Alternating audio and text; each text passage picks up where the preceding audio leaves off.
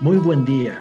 Buenas tardes. Buenas noches. Desde donde quiera que nos estés escuchando. Te damos la bienvenida al podcast Hablemos de Estrategia. En este podcast vamos a aprender, dialogar y debatir respecto a teoría y herramientas estratégicas de actualidad que te servirán para tu negocio, emprendimiento o para el día a día de la empresa en la que estés trabajando.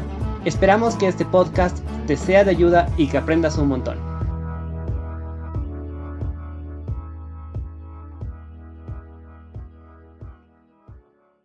Hola nuevamente a todos nuestros queridos oyentes y sean bienvenidos al episodio número 7 de Hablemos de Estrategia, tu podcast favorito. Hoy hablaremos sobre uno de los anuncios que dio bastante revuelo tanto en los medios de comunicaciones bolivianos como en redes sociales y justamente es sobre el impuesto que se quiere implementar a los servicios digitales en Bolivia. Para empezar vamos a ponernos un poquito en contexto. En Bolivia se ha presentado un proyecto de ley que apunta al cobro del impuesto del valor agregado por el consumo de servicios digitales, entre paréntesis el IVA, ¿no? Eh, este plantea ampliar el alcance del IVA modificando la ley número 843 de la reforma tributaria boliviana. El proyecto de ley se basa en que en los últimos años ha existido un incremento exponencial en el uso de estos servicios, eh, siendo el 2020 el año con mayor uso de estas plataformas de streaming como Netflix o Amazon Prime, entre otros servicios, ¿no? Y que las empresas extranjeras dueños de estos servicios no pagan ningún tipo de impuesto por vender su producto en territorio nacional, lo que llegaría a significar un vacío legal. Eh, el proyecto de ley nos explica que se realizará el cobro del impuesto al valor agregado sobre, eh, en primera instancia, la intermediación de compra y venta de bienes o servicios de cualquier naturaleza, en segundo, eh, por suministro, descarga, streaming o transferencia por cualquier otro tipo de tecnología, ya sea videos, música, juegos, textos, revistas, libros eh, y otros, ¿no? En tercero, eh, suministro de software, almacenamiento, de almacenamiento, plataformas o infraestructura informática. En cuarto, difusión de publicidad por cualquier soporte o medio digital. y quinto, cualquier otro servicio digital no contemplado en ninguno de los eh, números ya mencionados, ¿no? Para entender un poco de cómo funciona este impuesto en los servicios digitales, podemos analizar casos similares ocurridos en la región de Latinoamérica. Por ejemplo, en México, este tipo de impuesto que graba el 16% a los servicios digitales funciona desde el 1 de junio del año 2020. En Colombia y Chile se graba el 19% a estos servicios desde la segunda mitad del 2020 en Paraguay es del 8% desde el 2021, es decir, este año, y aún más países se están uniendo a esta nueva modalidad de recaudación tributaria. Sin embargo, en todos los casos en los que se ha presentado este impuesto, el efecto secundario ha sido un incremento en las tarifas de los servicios por el mismo porcentaje. Entonces, la pregunta que debemos hacernos es, ¿quién paga realmente este, eh, este impuesto? ¿Lo pagan las empresas dueñas de estos servicios o lo paga el consumidor final?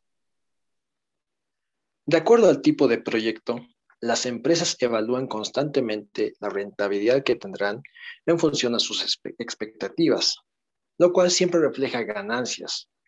Es por ello que cuando factores externos como ser la normativa legal cambian, estos deben reevaluar sus expectativas y por consiguiente decidir si adaptarse o retirarse del mercado en el que prestan estos servicios. En este caso específico, no son pocos los países que están adaptando esta medida. Por lo tanto, la opción más razonable para no afectar su rentabilidad es incrementar sus tarifas para cubrir este margen del, del componente tributario. Esto implica que el consumidor final llega a tener que destinar un porcentaje mayor de sus ganancias a este servicio. Claramente aquí se puede encontrar el factor costo-beneficio, pues este incremento en sus tarifas podría hacer que el consumidor decida no pagar más y volver al servicio de televisión por cable o simplemente recurrir a la televisión local. Pero los servicios digitales actualmente se encuentran en un boom a raíz de la crisis sanitaria y por tanto la cantidad de personas que ahora trabajan y estudian desde casa y necesitan de estos servicios es muy superior a lo que fue para finales del 2019. Entonces, a pesar de que este incremento pueda significar un ahuyento a los consumidores, la necesidad del consumidor por estos servicios hace que al final acepten la situación y gasten un poco más para cubrir estas necesidades de trabajo, estudio o entretenimiento. Entonces, el pago del impuesto a los servicios digitales lo realiza el consumidor final de manera indirecta. Al final de cuentas, es la actualidad la que determina la necesidad de estos servicios.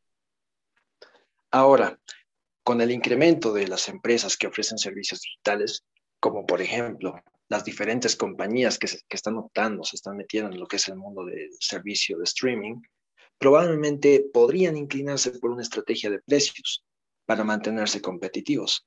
Sin embargo, su verdadero valor de competitividad está dado por el contenido original que cada una de estas compañías ofrecen y por las adquisiciones de contratos con estudios de películas y o actores que, que logran conseguir. Y bueno, se puede concluir que este tipo de impuesto a los servicios digitales no son realmente malos para las empresas que los ofrecen, ni para el sistema tributario del país. Solo será malo para el bolsillo del consumidor final, que de acuerdo a su poder adquisitivo invertirá en estos servicios. Bueno, llegamos al final de este episodio. Esperamos que te haya gustado. Muchas gracias por tu tiempo y no olvides seguirnos en Spotify. Hasta la próxima. Hablemos de Estrategia es un podcast desarrollado en la asignatura de Dirección Estratégica 2, a cargo del MBA Leonardo Taborga y sus estudiantes de Ingeniería en Negocios Internacionales y Comercio Exterior en la Universidad La Salle, La Paz, Bolivia.